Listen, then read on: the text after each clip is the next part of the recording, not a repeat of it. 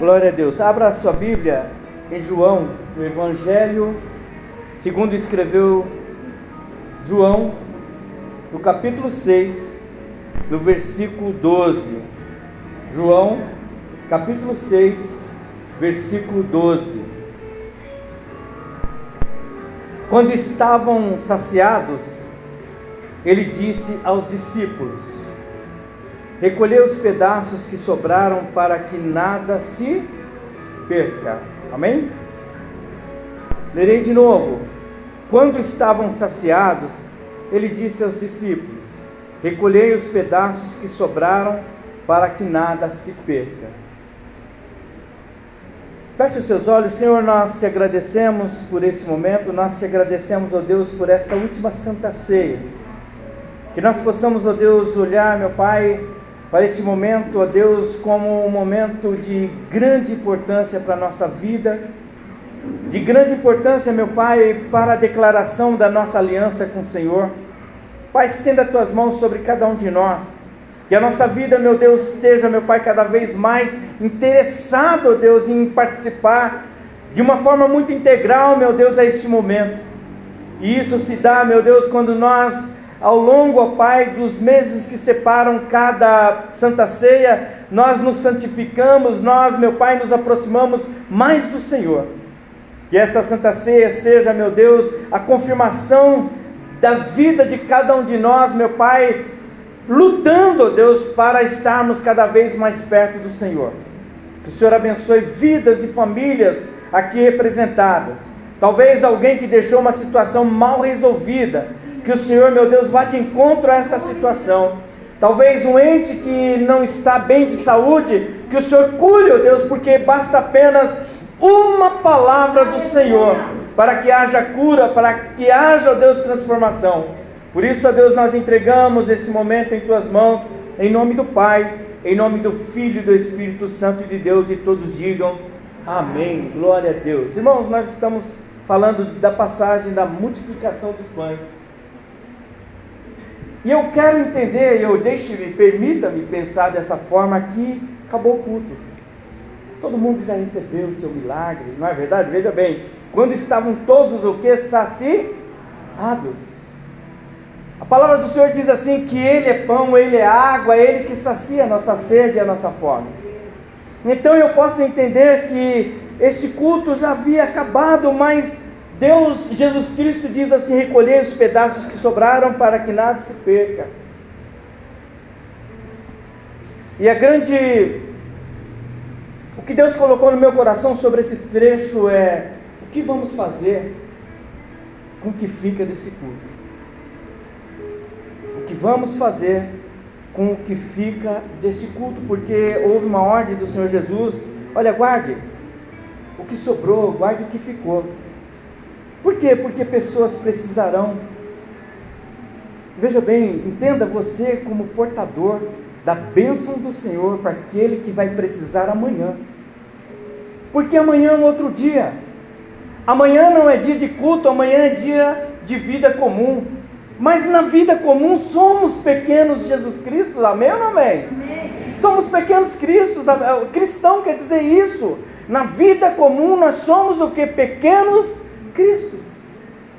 E você acha que quantas coisas podem impedir para que essa comunhão com este culto, essa comunhão com estes pães, esta comunhão com a bênção que você recebe na casa do Senhor, quantas coisas tentam interferir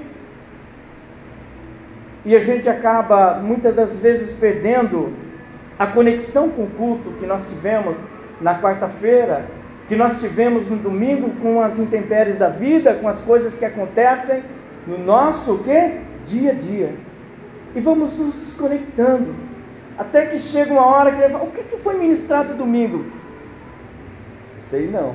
Por quê? Porque nós vamos sendo absorvidos, nós vamos é, é, sendo, eu vou dizer assim, chacoalhados pelas coisas da vida, e a gente vai esquecendo desse culto, a gente vai esquecendo desse momento em que nós nos saciamos, em que o Senhor mandou que guarde no seu coração esta palavra. porque a palavra do Senhor é pão. Eu quero tipificar esta palavra do Senhor como os pães dessa multiplicação. Eu quero tipificar a multiplicação dos pães, os pães como a palavra de Deus, os pães como a bênção de Deus para a nossa vida. Quando termina o culto da bênção, e a gente fala, irmão José, como foi o culto? O irmão José fala, irmão, foi uma bênção. Aí vai, o que, que a gente vai fazer com essa bênção? Como nós vamos nos portar diante do tempo? Sabe, muitas coisas nós começamos a desperdiçar ao longo da vida, nós começamos a jogar fora a bênção, tendo em vista gastar o tempo em coisas sem produtividade. Nos distraímos com tantas coisas fúteis que roubam a nossa comunhão com Deus. Ninguém tem mais tempo por dia do que o outro. Ninguém é beneficiado. Você não é beneficiado, nem a Gabi é beneficiada com mais tempo do que o Abner. Todos nós temos o mesmo tempo. Mas o que, que nós fazemos com esse tempo igual para todos?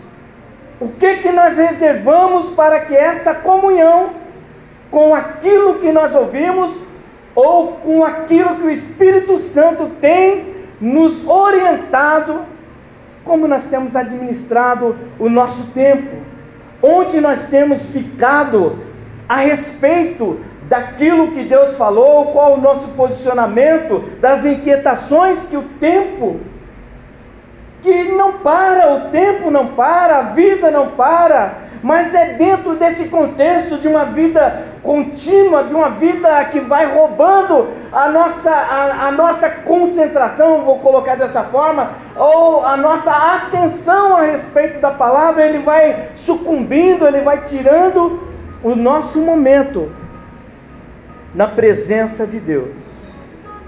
Na Bíblia, o tempo é pessoal, o tempo não é um recipiente infinito ou constante, incolor, em branco, é moldado pela ação e decisão humana. O tempo é mudado, é moldado pelas nossas decisões humanas. Nós decidimos, parei e vou orar. Amém ou não amém, igreja? Nós decidimos, eu vou tirar o meu tempo de leitura bíblica. É nós que decidimos, então esse tempo vai sucumbindo à relação do final do culto de domingo, ou sucumbindo à informação, à palavra de Deus, à profecia derramada sobre a nossa vida no culto de quarta-feira. E o tempo vai, e o tempo vai acabando com a conexão que nós temos, sabe, a, a entender o quanto Deus falou conosco as coisas vão acontecendo, a gente vai prestando atenção em tantas coisas, a gente, a gente passa tanto tempo no celular, tanto tempo no WhatsApp, mas a gente não consegue entender que o tempo está passando e nós não ligamos para Deus. Então, uma das coisas que nós devemos tomar cuidado é o tempo que não prestamos culto ao Senhor é o tempo que nós não oramos, é o tempo em que nós não buscamos ao Senhor, o tempo que nós não lemos a palavra de Deus. O tempo, então, é um fator que pode tirar essa nossa comunhão, esse, eu vou dizer, o que ficou do culto, o tempo pode tirar. Você sabe me dizer o que ficou do último culto na sua vida? Nós precisamos estar bastante atentos sobre isso. Porque a palavra do Senhor, todas as vezes que ela é ministrada, ela fala alguma coisa ao nosso coração, dá algum direcionamento para a nossa vida. É muito importante nós pensarmos que esse tempo que nós temos é finito. Esse tempo que nós temos, ele um dia acaba. O livro de Eclesiastes nós lemos todo o livro de Eclesiastes, ele diz assim: olha, no coração do homem é colocado a impressão, estou falando com as minhas palavras, de que nós somos infinitos. Nós somos o que? Eterno. Mas nós aprendemos que as coisas, há tempo para todas as coisas, Eclesiastes 3, e ele diz: há tempo também que terminarão os nossos passos na terra. E durante o tempo que nós estamos aqui, nós devemos nos atentar a observar a preciosidade que é o tempo com Deus. E muitas vezes nós precisamos olhar para a Bíblia e aprender o que o salmista diz no Salmo 90. Moisés está escrevendo esse salmo dizendo assim: Ensina-nos a contar os nossos dias, para que o nosso coração alcance o que? Sabedoria. Olha que coisa linda. Senhor, sabe, talvez nós não estamos conseguindo administrar o nosso dia, e quando vai ver 11 horas e fala, puxa vida, eu nem olhei para a Bíblia hoje. Nós sabe, aquela correria louca, irmãos, isso é ensinamento para todos nós. Aquela correria doida quando você chega meia-noite e fala assim, eu vou dormir, e nem sabe o que, que aconteceu, assim, é, é, o que se passou da sua vida com Deus. Passou, é tanta coisa, eu estou tão aqui cravado na terra pisando aqui que eu não, te, não tive nenhuma conexão com Deus hoje, eu não fiz nada. Deus sabe, irmãos. Deus sabe onde você está, glória a Deus por isso. Mas Deus quer ouvir, como um bom pai, Ele quer ouvir do filho: Pai, eu te amo, pelo menos. É, não é história de carochinha, não é coisa de doido. É a compreensão de quem ama realmente a Deus, irmãos. Nós precisamos nos conectar com Deus, nós precisamos administrar o nosso tempo. Então peça para Deus nessa noite, Senhor, ensina-me a contar os meus dias para que o meu coração encontre sabedoria. Sabedoria para quê? Para lidar com essas adversidades e separar para o Senhor. Este momento é do meu Deus. Para que eu que eu não perca a conexão com o meu culto para que eu não perca a conexão com meu Deus. Então, um dos fatores é o tempo. Outra coisa, terminamos um culto, glória a Deus e aleluia, e daqui a pouco nos encontramos num desgaste de uma discussão sem fim dentro de casa, discussões que nunca levam a nada. Sai da igreja já batendo a boca quem está certo e quem está errado. E aí vai indo, o desgaste emocional. Quantos questionamentos sobre nós mesmos, sobre a vida que temos tido, quantas dúvidas sobre nós mesmos.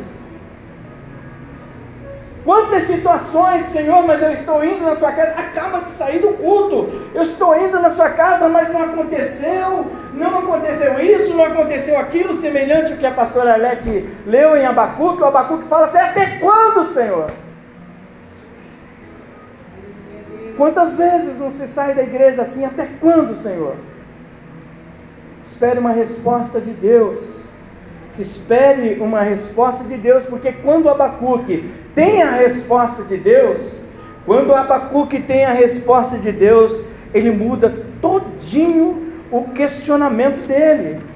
Eu espero que cada um de nós possa nessa noite é, é, entender, irmãos, mais do que aquilo que nós queremos. Entenda bem, está sendo até gravado isso aqui. Mais do que aquilo que nós queremos, nós devemos entender se o que queremos está em conformidade com a vontade de Deus. No Getsemane, o Filho de Deus diz assim: que não seja feito o que? A minha vontade, mas a sua vontade.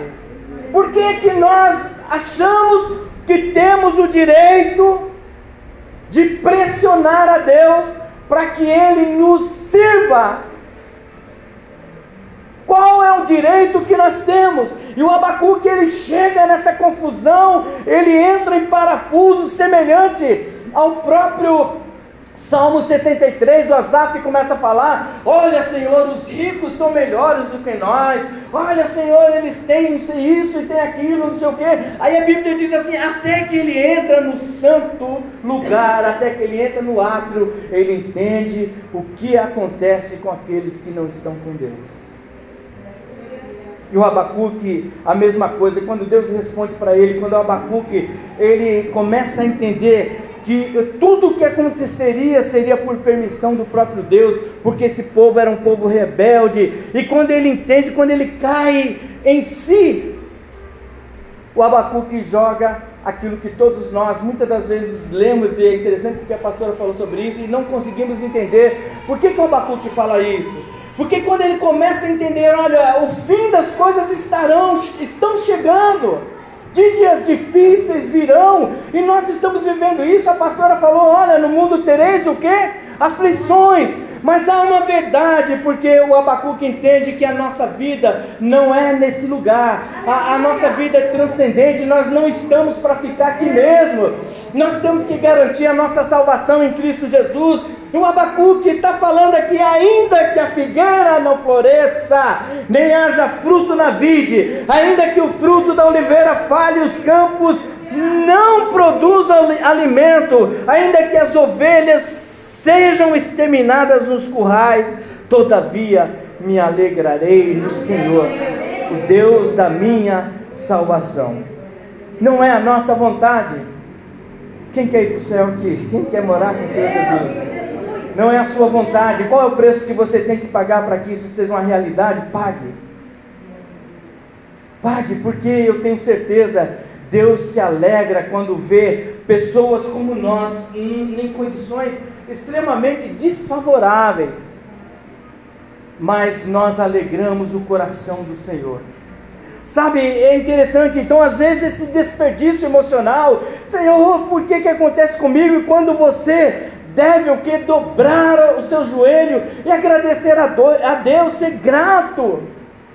Sabe, nós desprendemos essa conexão com o nosso culto quando a gente não agradece, quando a gente não entende que o provável está nas mãos de Deus, mesmo que o improvável pareça na face da terra. As pessoas olham e vejam coisas improváveis em você, em mim, mas diante de Deus há uma probabilidade que você perde para Deus. Deixa isso acontecer. Aí você fala, pastor, mas o que você está falando? Davi. Davi. Davi era o mais raquítico dos irmãos. Davi era o homenzinho do, do mato. O profeta Samuel chega, olha, eu vim escolher um rei para Israel. Aí o Jessé fala, puxa, tem aqui uma, como dizer, tem uma leva aqui de homem bonito e aparente. E começa a passar os irmãos de Davi. E Deus falava para Davi, olha, não são esses, não são esses, não são esses, não são esses. Aí o Samuel fala, tem alguém? Tem mais alguém? E o Samuel ainda fala: ninguém senta.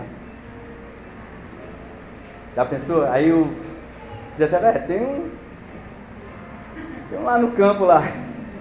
Aí pode chamar ele. Quando ele chega, Deus revela para Samuel: é este o rei de Israel.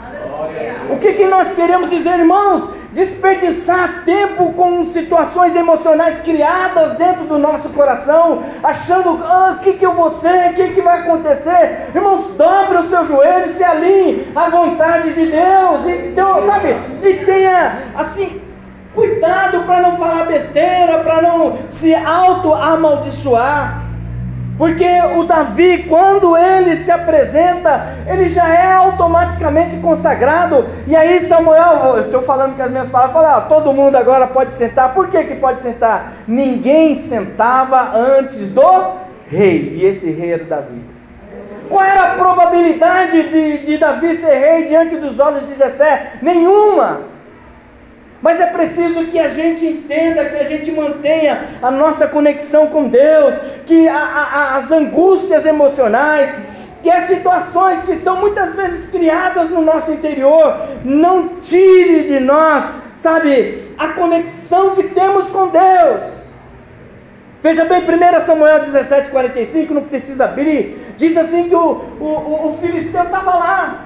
Ele ainda achou ruim porque colocaram o Davi para lutar contra ele. Poxa, com tanto homem para brigar comigo, põe essa porcaria para brigar comigo. E ele vai para cima do Davi, mesmo assim ele vai. Só que olha a fala Irmão, sabe se tem alguma coisa que está te perturbando, se tem alguma coisa que está falando para você, você não serve, você não presta, sabe? Mude essa chave, você é amado do Senhor. Nós somos amados do Senhor. Veja bem, talvez a situação venha com tantas é, acusações sobre você. Não, você não pode ser crente. Não, você não pode estar na casa do Senhor. Não, você sabe o que, que o Davi fala diante do problema? Ele fala assim: Olha, Tu vens a mim com espada e com lança. Você pode dizer, Satanás, você vem com acusação contra mim. E ele fala com escudo, porém eu venho a ti em nome do Senhor dos Exércitos. É isso, irmãos, que nós precisamos declarar para as coisas que tiram de nós a nossa, o nosso desejo de mantermos essa comunhão com esse culto que acabou. O culto foi uma bênção, olha, trouxeram alguns peixinhos e alguns pães e Cristo multiplicou isso para muitas pessoas.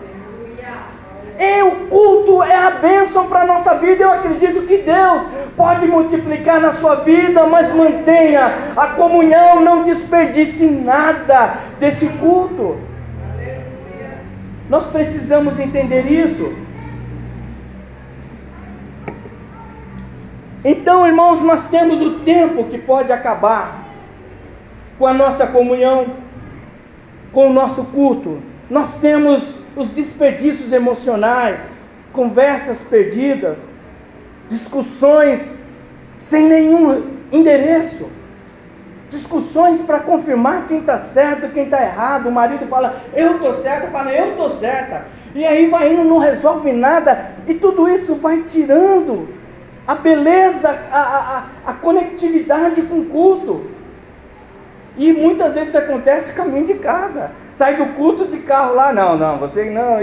Irmãos, em nome de Jesus, nós devemos administrar nossa vida emocional de forma que nós possamos nos alegrar, como o salmista diz: Alegrei-me quando disseram que vamos à casa do Senhor, sabe? É isso, ter alegria de estar nesse lugar. E uma outra coisa que também, irmãos, pode tirar essa nossa conexão com a palavra do Senhor, a ministração. Porque aqui de início mesmo, quando apareceu aquela multidão, quando apareceu aquela multidão, os, os discípulos falavam, falaram para Jesus: Senhor, tem uma multidão aqui, mas só tem aqui alguns peixes e alguns pães. Palavras também destroem conexão com Deus. Por quê? Porque palavras nutrem Satanás. Que sai daqui é que é um perigo. A Bíblia diz que a boca fala daquilo que o coração é cheio. Palavras, pronunciar palavras que de forma displicente, sabe? A morte e a vida estão no poder da língua. Olha que coisa. Provérbios 18, 21. E de novo, a morte e a vida estão no poder da língua. Provérbios 18, 21. Se queremos dizer alguma coisa, que nós possamos dizer coisas boas. Se queremos dizer alguma coisa, diga sempre algo que vai enriquecer o coração do seu amigo. Se queremos dizer alguma coisa, diga algo que vai elevar a Deus. Se queremos dizer alguma coisa, que isso seja algo muito produtivo. Se você quer ajudar alguém que está triste, nunca diga a si mesmo. A si mesmo vai ajudar em quê? Diga das experiências maravilhosas que cada um tem com Deus, sabe? Falar do amor de Deus. A coisa mais difícil que tem, irmãos, é você chegar em alguém no luto e falar alguma coisa. E como a gente faz como filho de Deus? Às vezes, irmãos, um, qualquer um de nós, o melhor é nem falar nada, só abraça só abraça. Talvez o abraço vai ser muito melhor. O seu abraço vai ser melhor do que palavras, porque o seu abraço vai ser um discurso do amor de Deus para essa pessoa. Nós precisamos entender que palavras muitas das vezes, muitas vezes são perigosas. E Jesus respondeu e disse: Ide anunciai a João. Olha que coisa interessante. Quando a, a, é, João Batista está falando, ah, o que que. Vou, dizer, estou falando com as minhas palavras. O que está acontecendo, Jesus, o Filho de Deus? O que está acontecendo? Jesus vai e diz. Isso está em, em Mateus 11, 4 e 5. Ele diz assim: E Jesus respondeu, disse-lhes: Ide anunciai a João, ou diga a João as coisas que ouvis e vedes, os cegos veem, os coxos andam, os leprosos são limpos, e os surdos ouvem, e os mortos são ressuscitados, e aos pobres são anunciado o Evangelho. Quer falar alguma coisa? Fala coisa boa. Quer falar alguma coisa? Fala. Então, quando você sai do culto, diga que bênção que foi o culto. Sabe, eu fico com aquela palavra que vai me ajudar. Segunda-feira eu vou procurar emprego e Deus vai abrir uma porta de emprego. Eu vou ser promovido, enxergarão, sabe, tantas qualidades que muitas vezes, por eu exatamente falar mal de mim mesmo, eu vou escurecendo a, a minha presença. Ah, a gente vai falando tão mal, ah, não, eu não sou nada, não, não. Quem disse que você não é nada? Será que isso aqui foi aconteceu por nada. Jesus Cristo falou assim: vou morrer por um nada na terra. Será que Jesus Cristo falou assim: olha, eu vou passar pela cruz, eu vou morrer na cruz, você, você açoitado, arrebentado literalmente por um nada? Não, Jesus Cristo não fez isso, ele fez isso por você, porque ele consegue enxergar valores que talvez nem você mesmo consiga enxergar em você mesmo mas foi por você, pelo valor que você tem. Então, fim do culto, diga coisas boas, diga, é, sabe, palavras que é, enalteça a presença de Deus na sua vida. Mas eu vos digo que toda palavra ociosa que os homens disserem, hão de dar conta no dia do juízo. Olha que perigo. Se quer falar alguma coisa, Fale bem. A Bíblia diz que que sai da boca é correspondente ao que o coração está cheio. É muito perigoso, irmãos, a nossa fala. Por isso que muitas vezes uma palavra de ofensa é difícil depois consertar. Maridos, cuidado ao falar com as suas esposas esposas, cuidado. Noivos, né? Cuidado. Porque palavras, ela, elas marcam. É como eu disse a respeito da madeira: se eu furar a madeira, eu posso tirar o prego, mas a marca fica lá. E aí a Bíblia diz assim: que Jesus Cristo fala: olha, que toda palavra que os homens disserem, hão de dar conta no dia do juízo. Por quê? Porque toda palavra tem um juízo, toda palavra tem um raciocínio, toda palavra é construção de um pensamento, toda palavra é elaboração de uma ideia que se faz. Palavra não sai, ninguém fala é, é, é, é loucamente. É muito perigoso a gente entender isso. É importante, porque nós falamos no início, ensina-nos a contar os nossos dias para que o nosso coração alcance sabedoria. Olha o coração. E nós falamos que a boca fala daquilo que o quê? O coração está cheio. Então, se o nosso coração precisa de sabedoria, é para que o nosso coração não exale, não pronuncie palavras destrutivas é para que a gente tenha sempre a boa palavra a respeito da sua igreja, a respeito do seu pastor, a respeito deste irmão que está do seu lado, a respeito da sua própria vida, a respeito do seu esposo, a respeito do seu trabalho. Por que maldizer da onde você tira o seu, é, o seu sustento?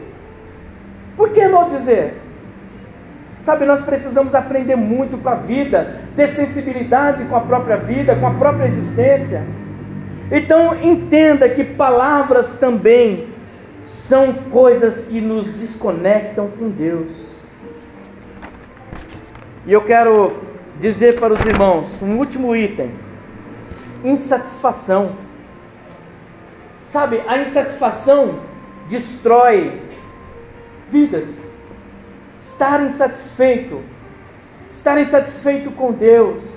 O povo de Israel ficou 40 anos no deserto, ao ponto de Deus falar: ó, esta geração não verá o que? A terra prometida de tanta insatisfação, de tanta ingratidão. A insatisfação gera o que?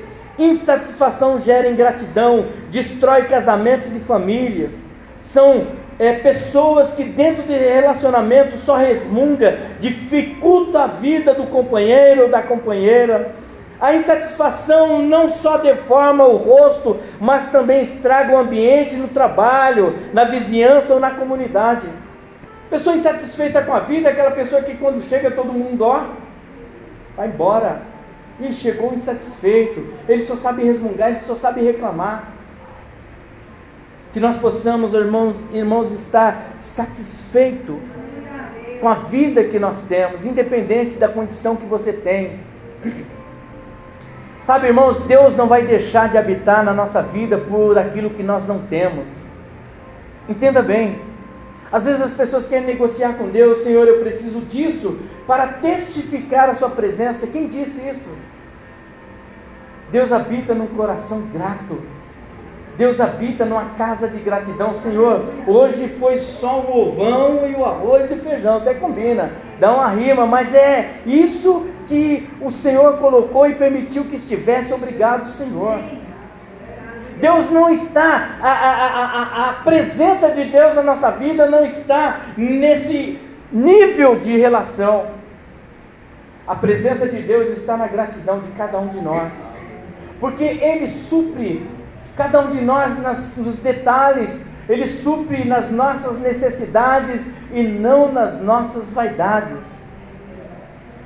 De novo, Ele supre nas nossas necessidades e não nas nossas vaidades. Não é pelo desejo que Ele vai nos é, amparar ou vai nos é, atender, mas pelas nossas necessidades sim. Por isso que muitas vezes a gente ora, ora, ora e Deus não atende, porque muitas vezes as nossas orações estão muito mais ligadas aos nossos desejos, isso em todas as esferas, do que daquilo que nós precisamos mesmo. Por isso que eu falei, nós precisamos olhar para Deus e falar assim: Senhor, seja feito o quê? A tua vontade. A vontade de Deus sabe a nossa necessidade. E a vontade de Deus também conhece as nossas vaidades.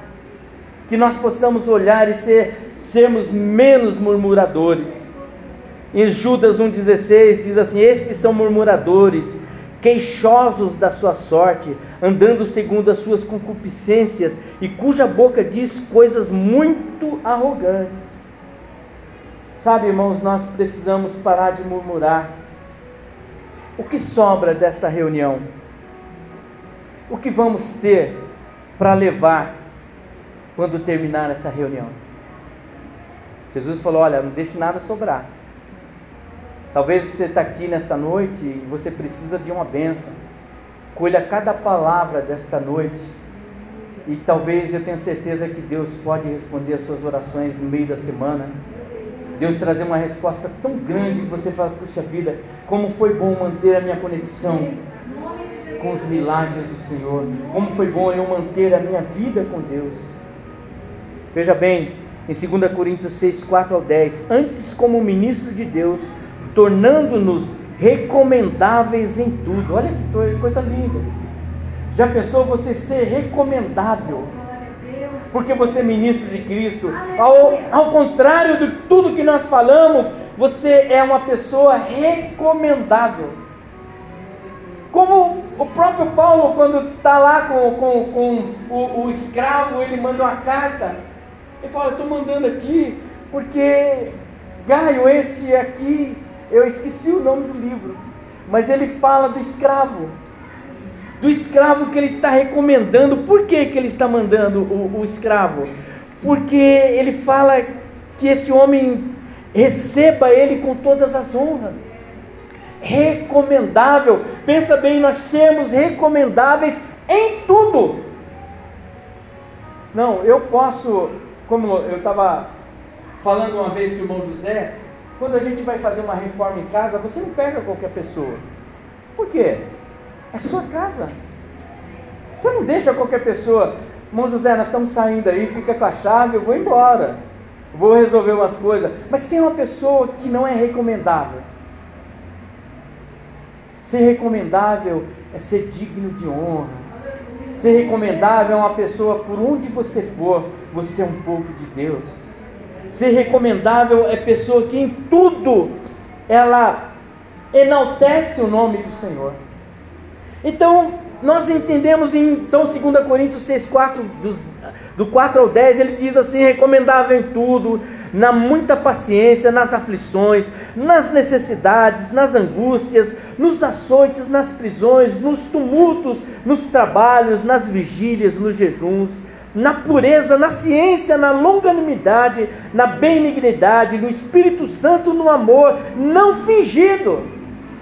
Veja bem, na palavra da verdade, no poder de Deus, pelas armas da justiça, à direita e à esquerda, por honra e por desonra, por infâmia, por boa fama, como enganadores e sendo verdadeiros, como desconhecidos, mas sendo bem conhecidos, como morrendo, eis que vivemos como castigados e não mortos, como os contritados, mas nem sempre alegres como pobres, mas enriquecendo a muitos como nada tendo e possuindo tudo, essa vida do crente nessa terra.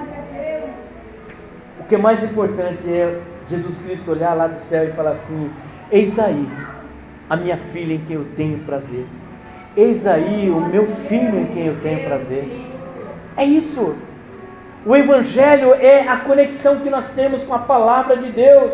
É porque, ah, pastor, qual é a, a, o que, que o senhor está falando e que tem relação com isso? Irmãos, quando termina o culto, o que a gente leva? É isso que eu quero que vocês entendam. O, quando termina o culto, qual é a minha conexão de todos os cultos?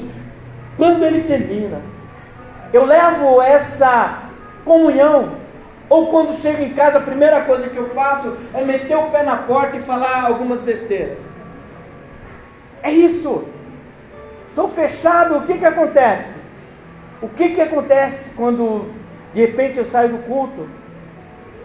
E ao longo da semana, porque algumas pessoas trabalham e tem alguns chefes que são.